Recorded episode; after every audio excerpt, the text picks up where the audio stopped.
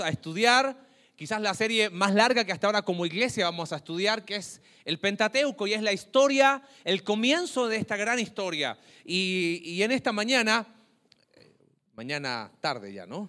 Este, me gustaría en este, en este tiempo poder no solamente ser práctico, sino contagiarte con lo que va a suceder a lo largo de estos meses, estudiando estos primeros cinco libros. Estamos seguros y convencidos de que no hay nada más importante que estudiar la palabra de Dios. Y estamos eh, no solamente convencidos, creemos que su palabra es la provisión suficiente para nuestros problemas espirituales. Así que queremos ir ahí y queremos descubrir juntos qué son aquellas cosas que el Señor nos puede hablar a través de estos Pentateuco simplemente quiere decir los primeros cinco libros de la Biblia. ¿Saben cuáles son, no? Génesis, Éxodo, Levítico, Números y Deuteronomio. Así que vamos a pasar estos meses que vienen en estos primeros cinco libros. Y mi desafío en esta mañana es animarte, entusiasmarte de tal manera que digas, no, yo no me quiero perder el próximo domingo. Y, y por favor, pero si este domingo no voy a estar, grábenlo, por favor, quiero estar ahí porque la idea es enamorarnos tanto de la palabra de Dios que digamos, qué impresionante lo que Dios tiene para enseñarnos. Porque del punto de vista de la historia, muchas veces se dice que los pueblos que no tienen identidad son aquellos que no comprenden bien su pasado. Yo creo que desde el punto de vista del ser humano nos pasa algo muy similar. A veces eh, no entendemos bien nuestro presente porque no hemos sido suficientemente capaces de comprender de dónde venimos. Y pensamos que nuestros problemas y que cómo estamos hoy es simplemente producto del el presente de hoy. Sin embargo, qué bien nos hace ir al inicio. Y suena como algo muy lógico, ¿no? Uno empezaría por dónde? Por el principio. A veces pensamos que la Biblia es un relato de historias que están desconectadas. Es como que Abraham no tiene ninguna relación con Noé, y no, y Moisés e-, ese era otro cuento, no, los profetas también. Bueno, es que el Nuevo Testamento habla de otra cosa. No, no, no, no. La Biblia es un libro que hay algo que lo une por sobre todas las cosas. Y ya vamos a ver quién es. Entonces la idea es poder hoy ir al inicio y vamos a hacer, no sé si te pasa a ti, yo la verdad no soy mucho de ver películas, pero ya con hijos más grandes como que ya te obligan, ¿no? Entonces antes de ver una película media, los papás dicen que sí, ¿no? Es verdad. Antes de ver alguna película media, así que uno dice, bueno, ¿qué tal será? ¿Qué hace uno? Ve el título, va a YouTube y busca tráiler, ¿no? De esa película, como para ver si en ese resumen de dos minutos y medio, no, esta película se ve buena. Entonces uno qué hace? La ve. Pero si el tráiler medio no te contagia y uno dice, no, eso no es para mí, busco otra. Bueno, la idea de este domingo es hacer un tráiler de Pentateuco, ¿ok? De manera que tú digas, no hombre, yo no me la quiero perder. Y vamos a estar entonces cada domingo viendo, sí, cada domingo viendo desde Génesis hasta Deuteronomio lo que Dios tiene para enseñarnos. Si, si uno pudiese simplemente, antes de ver las razones de por qué estudiarlo, me gustaría que, que pienses conmigo de la siguiente manera. A veces vamos al Antiguo Testamento como si fuese un relato casi mitológico, como de personajes de ficción que vivieron en una época muy desconectada de la nuestra. Mira, déjame decirte en primer lugar que la Biblia habla de hechos reales. No solamente habla de hechos reales, habla de personas reales. A veces el concepto de personajes como que suena novela, ¿no? No son personas, fueron personas de carne y hueso. Sin embargo, uno diría, a ver, ¿quién es el protagonista de Pentateuco? ¿Será Moisés? No, hay que ir antes. ¿Será Abraham? ¿Será Adán? Mira, la historia que vamos a empezar a ver a contar este domingo tiene una persona que es el eje de todos y es la persona de Dios. Fíjate, el primer versículo de la Biblia, mira, léelo por favor si tienes tu Biblia ahí, en tu celular, en tu tablet, en lo que sea, búscalo ahí. Fíjate lo que dice el versículo, el primer versículo de la Biblia. ¿De quién es la historia? Es la historia del hombre. A veces somos tan ególatras que es como que pensamos que todo gira en torno a nosotros, ¿no? Y como que todo se trata de nosotros. Y la verdad es que Dios lo que quiere es que entendamos que se trata siempre de Él. Fíjate lo que dice el primer versículo. Dice, en el principio creó Dios los cielos y la tierra. En el idioma en que fue escrito el Antiguo Testamento del hebreo, la, idea es, en el principio Dios. ¿Y qué hizo Dios? Creó todo lo que existe.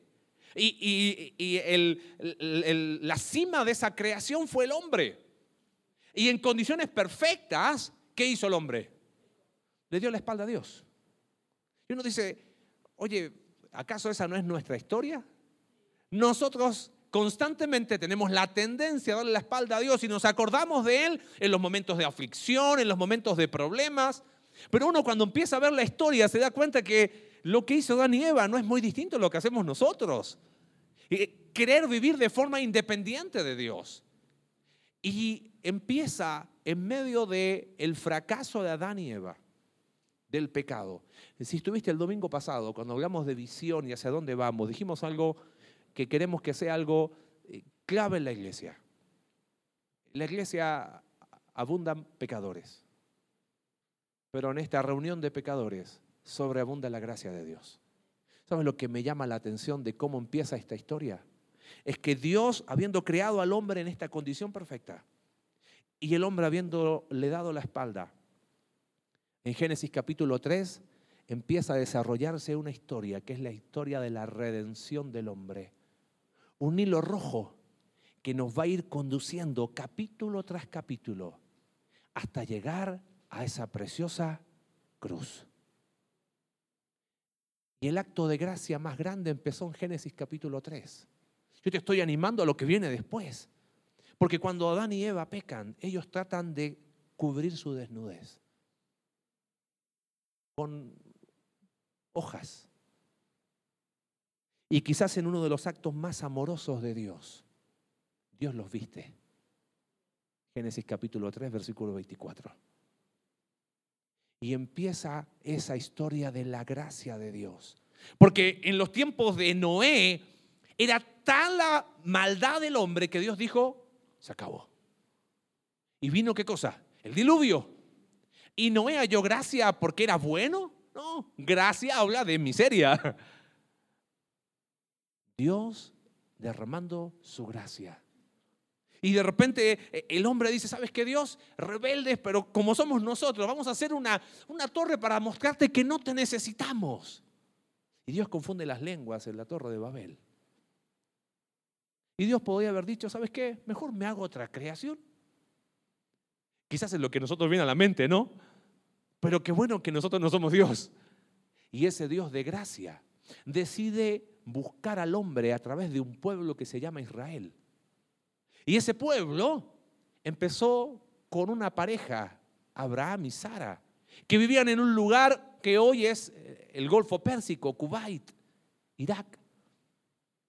Y se empieza a desarrollar la historia del pueblo de Israel que no tiene que ver con que Dios se olvida de la humanidad, no, Dios ahora quiere alcanzar a la humanidad a través de un pueblo. Y eso es lo que vamos a ir viendo domingo tras domingo, cómo Dios usó a Abraham, pero y, era viejo y, le había prometido una gran nación y cómo va a venir. Y de repente ahí nace Isaac. Y después Isaac tiene dos hijos, Jacob, Esaú. Y Jacob tiene más hijos y de repente José, uno de los hijos de Jacob, si no conoces la historia, te voy anticipando lo que viene, llega a Egipto como esclavo. Y, problema tras problema. Pero Dios empieza a dar gracia a José. Y este hijo de Jacob en Egipto llega a ser el hombre más poderoso de Egipto después de Faraón. ¿Qué había pasado? Había hambre en la tierra de Palestina. Y Jacob dice, ¿dónde vamos? Y Dios le dice, anda a Egipto. ¿Quién estaba allá? José. ¿Te das cuenta de quién es esta preciosa historia?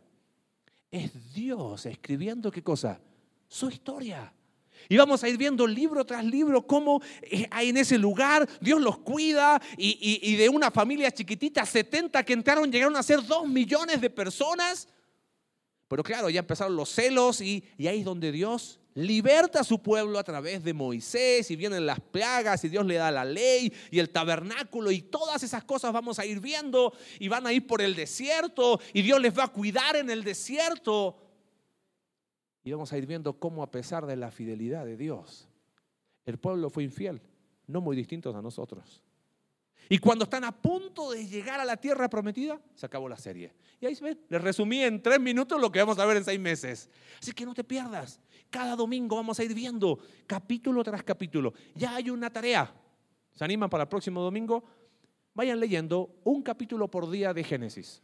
El día lunes, Génesis capítulo 1, el martes, Génesis capítulo 2, el miércoles Génesis capítulo 3 y así, así ya cuando vengas el próximo domingo ya vas a tener leído los primeros seis capítulos y vamos a ir viendo, vamos a anticiparnos lo que Dios tenga.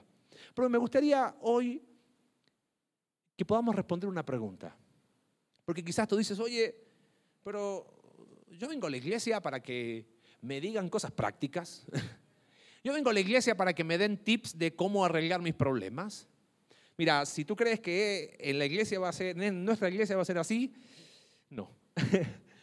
Lo que vamos a enseñar en nuestra iglesia, con la ayuda de Dios y por la gracia de Dios, va a ser siempre la palabra de Dios.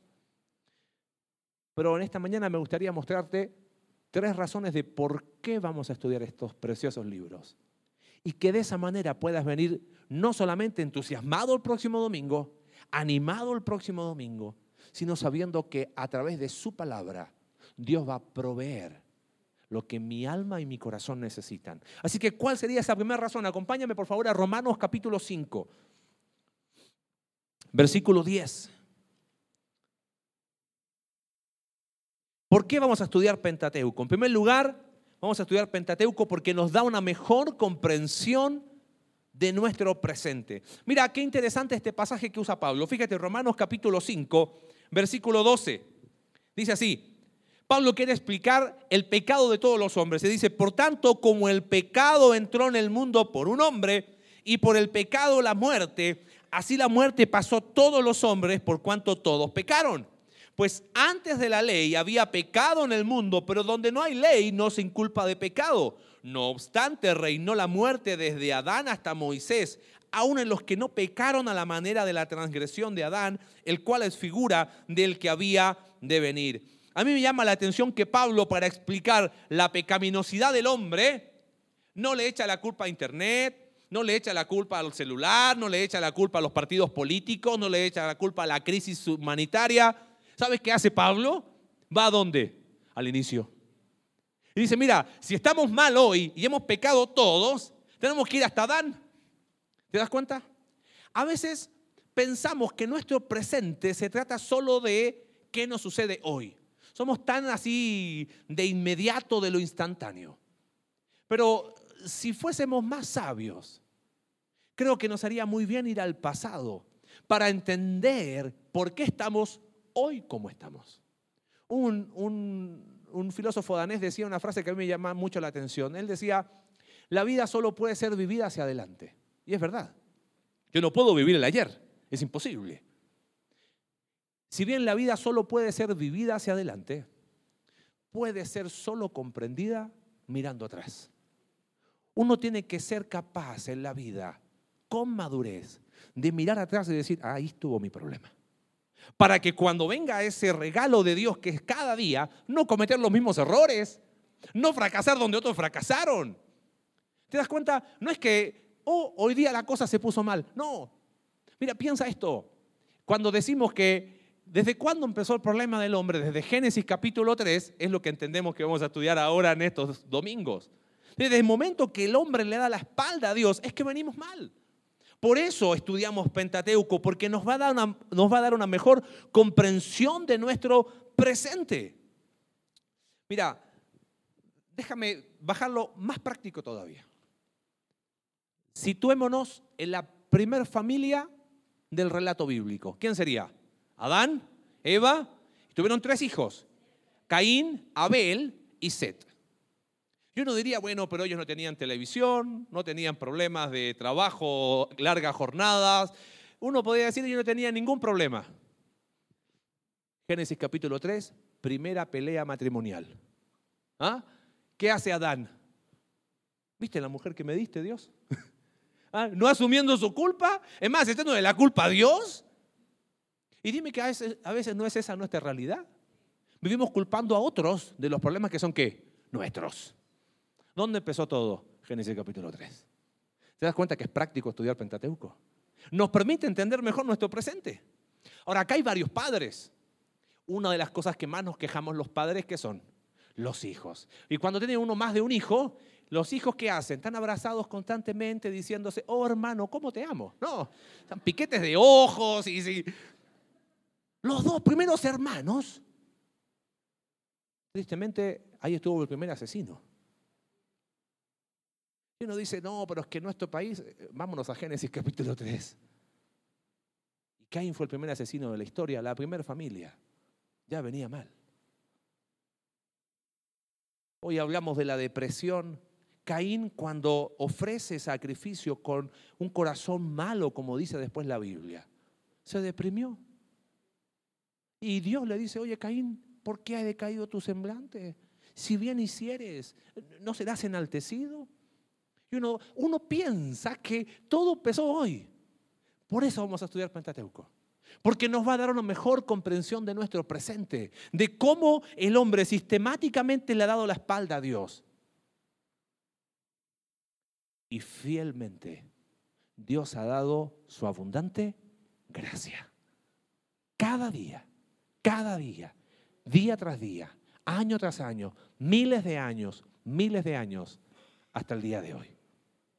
Por eso vamos a estudiar Pentateuco. Dijimos en primer lugar, porque nos va a dar una mejor comprensión de nuestro presente. En segundo lugar, acompáñame a Primera de Corintios, por favor, capítulo 10.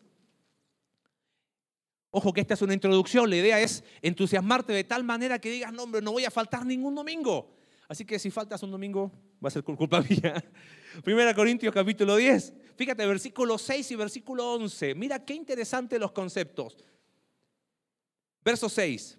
Dice así, pero estas cosas sucedieron como ejemplos para nosotros. ¿Qué cosas? Los versículos anteriores está hablando de Pentateuco, de Moisés en el desierto y cómo Dios dio agua a través de la roca y los guió en el desierto. Empieza a hablar Pablo, dice, mira, las cosas que sucedieron antes, ahí en estos primeros cinco libros de la Biblia, dice el apóstol Pablo, que estas cosas sucedieron como qué? Ejemplos para nosotros para que no codiciemos cosas malas como ellos codiciaron. Versículo 11.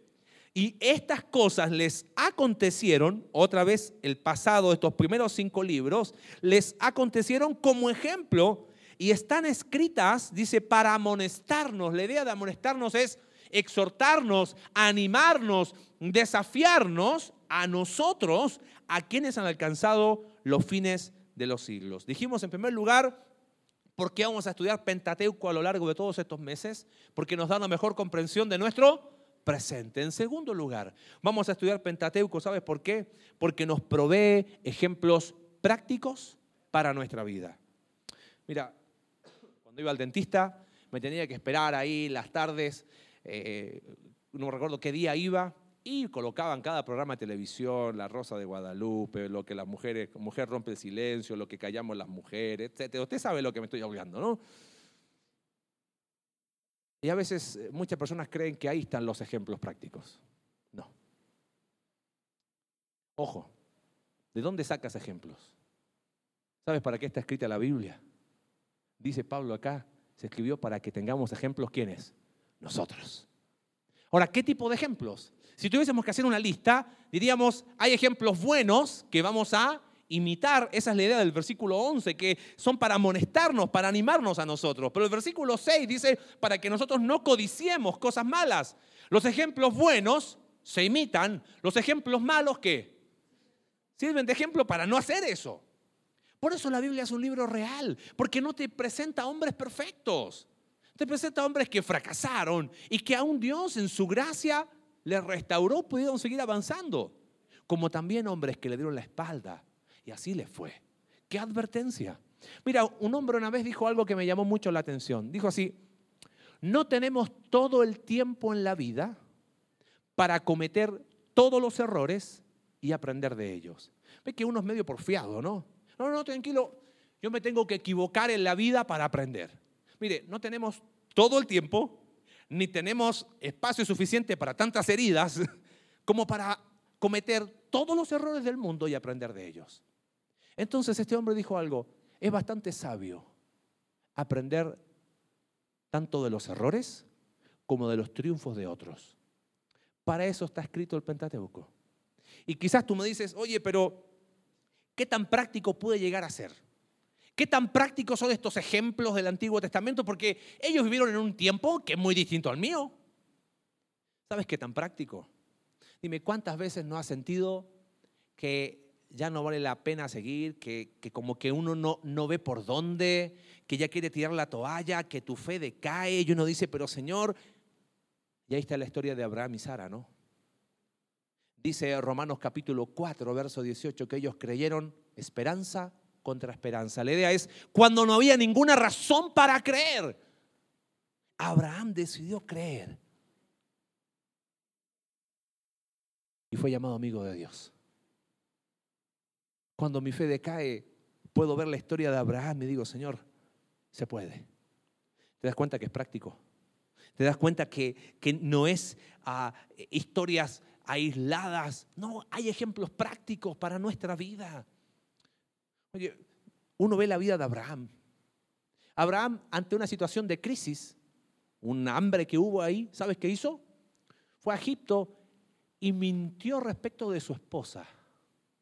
Así le fue. ¿eh? Su hijo Isaac, en otra hambre, adivina qué hace. Lo mismo. ¿De dónde lo aprendió? A veces los padres creemos que nuestra vida no tiene influencia en la de nuestros hijos. Piensa en matrimonios. ¿Cuántas veces eres igual a tu mamá, eres igual a tu papá? ¿De dónde lo aprendimos? De los papás. Y así vamos. Y la Biblia nos está anticipando miles de años antes, ejemplos prácticos, que nuestra vida tiene una influencia poderosa en la de nuestros hijos.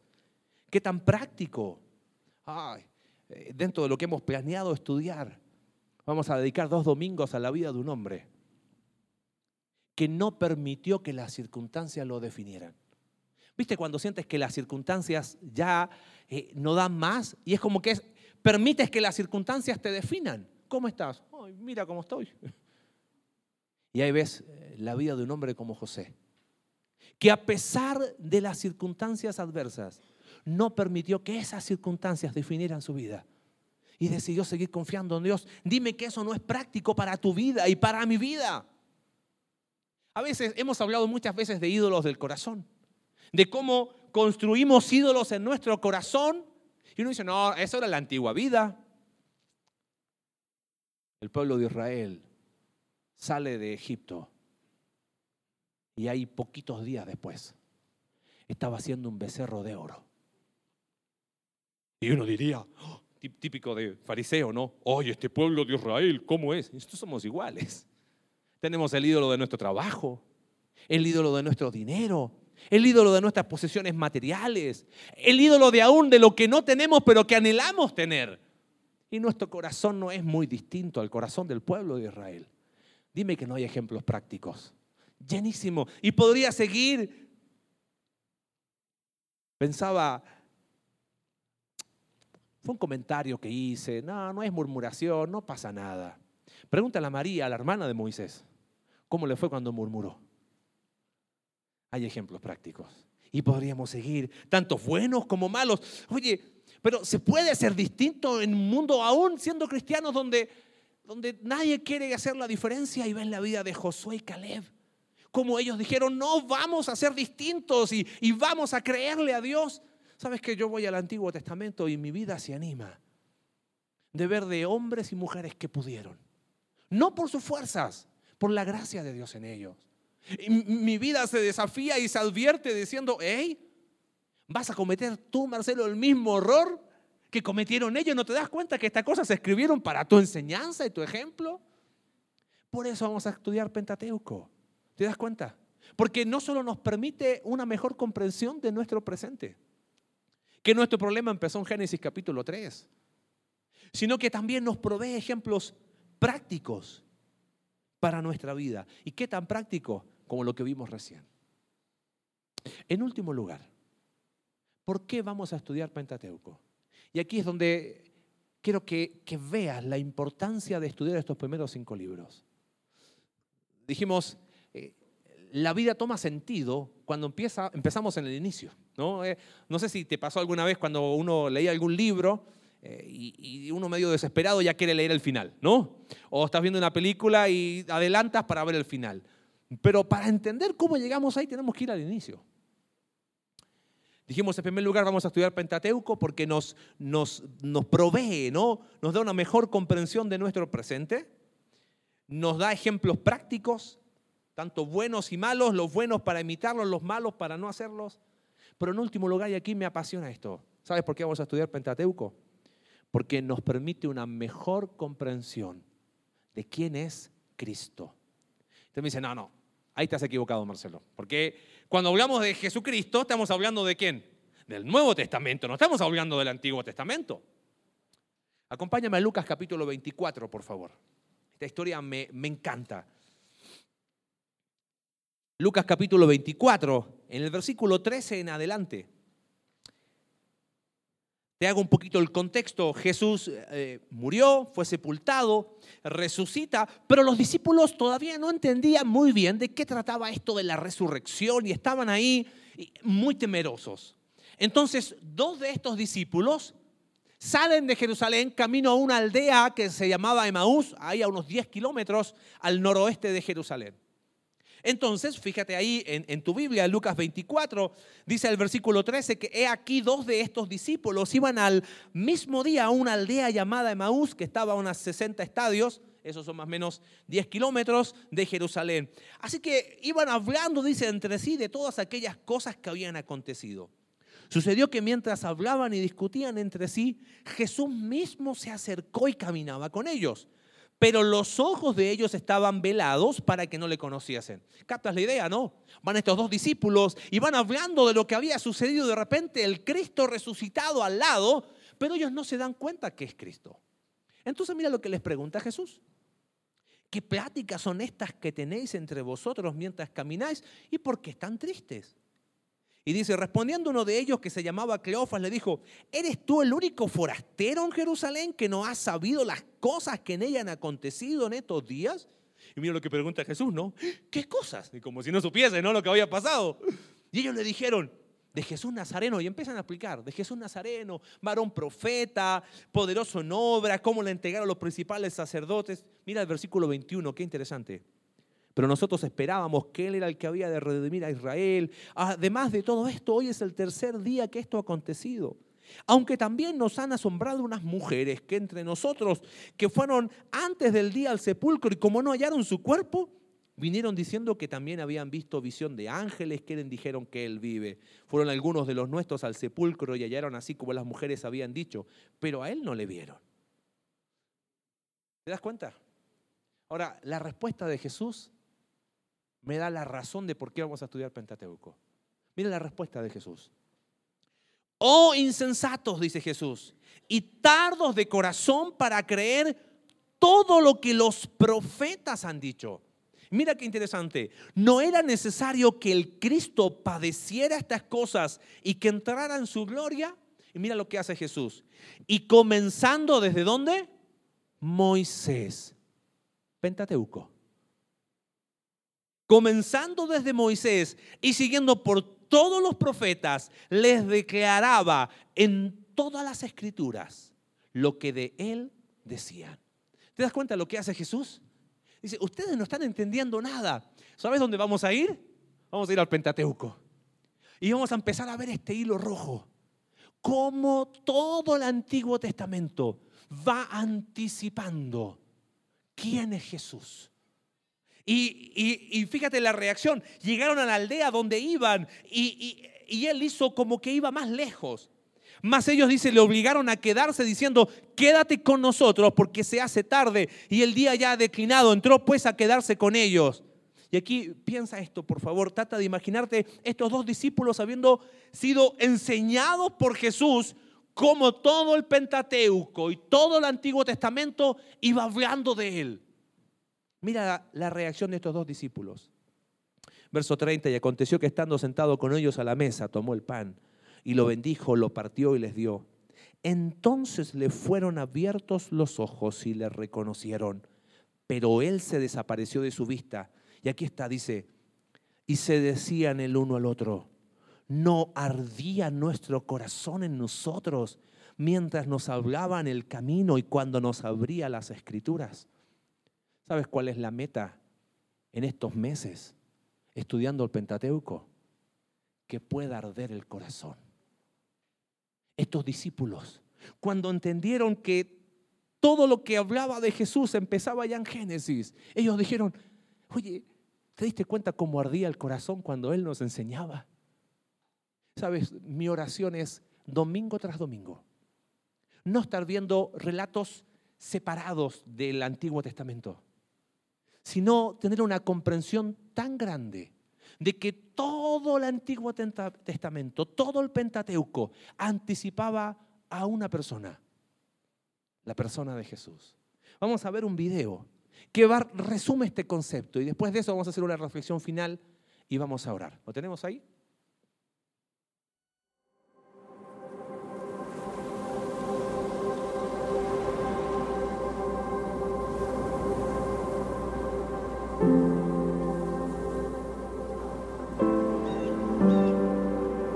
La Biblia no es una serie de historias desconectadas. Es un solo narrativo en que cada historia y cada personaje señala a una persona que es más grande. La historia de Adán y Eva no se trata solo del primer hombre y la primera mujer. Hay un mejor y verdadero Adán que pasó la prueba en el huerto y cuya obediencia se nos confiere. Hay un mejor y verdadero Abel que fue inocentemente asesinado y cuya sangre clama por nuestra absolución en vez de nuestra condenación. Hay un mejor y verdadero Abraham quien contestó el llamado de Dios para dejar todo lo cómodo y familiar y salir al vacío a crear un nuevo pueblo de Dios. Hay un mejor y verdadero Isaac, el hijo de risa, de gracia, que no solo fue ofrecido por su padre en el monte, sino que verdaderamente fue sacrificado por nosotros. Hay un mejor y verdadero Jacob, quien luchó y recibió el golpe de justicia que nosotros merecíamos, para que al igual que Jacob, solo recibiéramos las heridas de gracia que nos despiertan y nos disciplinan. Hay un mejor y verdadero José, quien a la diestra del rey perdona a los que le traicionaron y vendieron, y que usa su nuevo poder para salvarlos. Hay un mejor y verdadero Moisés, quien se pone en la brecha entre el pueblo y el Señor y es mediador de un nuevo pacto. Hay una mejor y verdadera peña de Moisés, la cual al golpearla con la vara de la justicia de Dios, ahora nos brinda agua en el desierto. Hay un mejor y verdadero Job, quien de veras sufrió inocentemente para después interceder por y salvar a sus amigos insensatos. Hay un mejor y verdadero David, cuya victoria se convierte en la victoria del pueblo, aunque ellos mismos ni siquiera levantaron una piedra. Hay una mejor y verdadera Esther, quien no solo arriesgó perder un palacio terrenal, sino que perdió su gran palacio celestial. No solo arriesgó su vida, sino que la entregó para salvar a su pueblo. Hay un mejor y verdadero Jonás, arrojado a la tempestad por el rescate de muchos. Hay un mejor y verdadero Cordero Pascual, inocente, perfecto, indefenso, inmolado para que pasara de largo el ángel de la muerte. Él es el verdadero templo, el verdadero profeta, sacerdote y rey, el verdadero cordero y sacrificio, la luz verdadera y el pan verdadero. La Biblia no es una serie de historias desconectadas, es un solo narrativo que nos señala a una persona, a Jesús.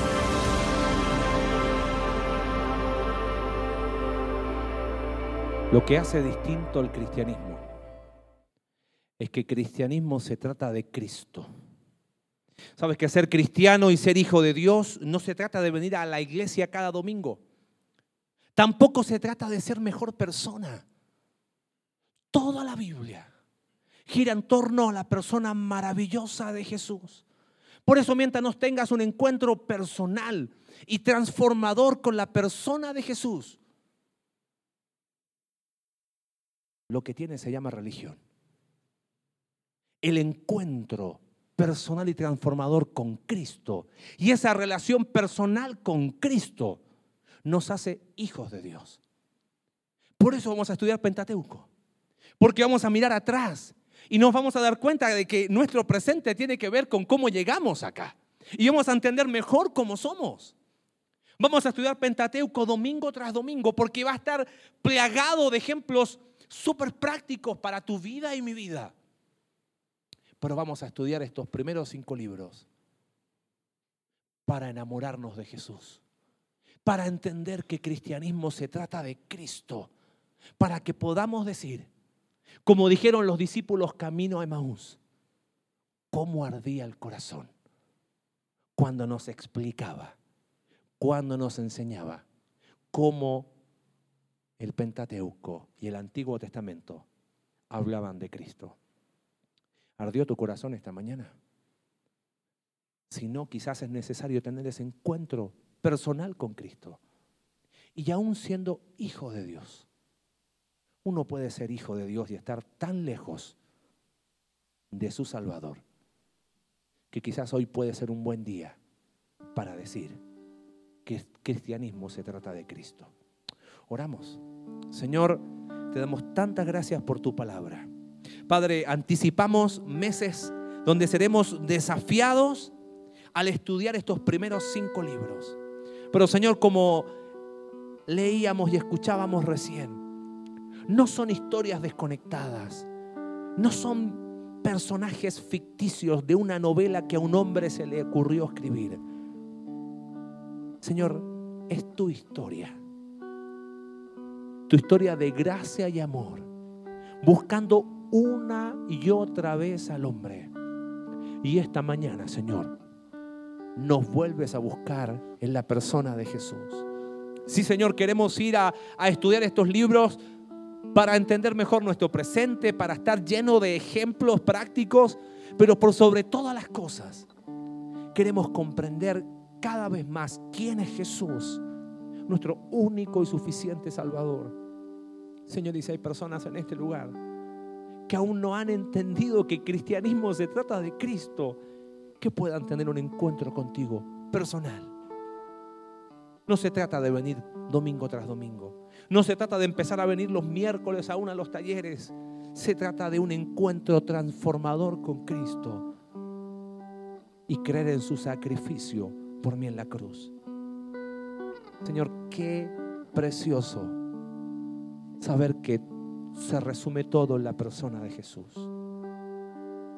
Y si hay en este lugar, esta mañana, personas que aún no han tenido ese encuentro contigo, que hoy pueda ser ese día de salvación. Y quizás algunos de nosotros, quizás nos hemos vuelto tan religiosos que tenemos un cristianismo sin Cristo. Y eso no puede ser. Señor, hoy queremos decir como los discípulos camino Maús, cómo arde nuestro corazón cuando vemos que todo se trata de ti. Gracias por tu palabra esta mañana. Nos animamos y nos desafiamos a domingo tras domingo ser exhortados y animados a través de ella. Oramos en el nombre de Jesús. Amén.